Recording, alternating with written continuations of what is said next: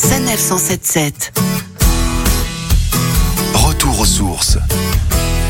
Le printemps a déjà pris place avec le retour du soleil, les premiers bourgeons, les balades en famille qui s'éternisent un peu, ou entre amis avec les goûters en extérieur également.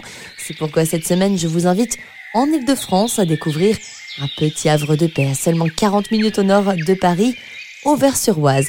Charmante commune de 7000 habitants à quelques pas de l'autoroute A16, commune connue surtout pour avoir accueilli beaucoup de peintres en ses murs, comme Paul Cézanne, Camille Pissarro ou encore Vincent Van Gogh.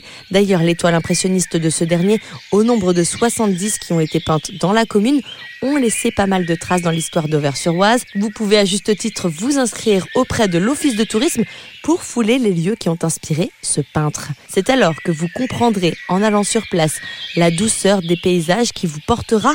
Vous serez tout simplement en bordure de l'Oise, les pieds quasiment dans l'eau, en plein cœur du Vexin français.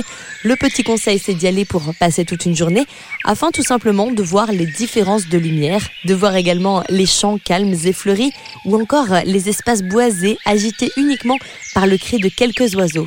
Une fois cette balade faite, pensez à faire un détour par le château de la commune qui est classé monument historique ou encore faire un petit crochet par les différents musées comme celui de l'absinthe. Et pour vous prélasser au cœur de la campagne francilienne, arrêtez-vous à la caverne aux livres, direction la place de la gare, où vous monterez à bord d'anciens trains pour dénicher de petites pépites littéraires.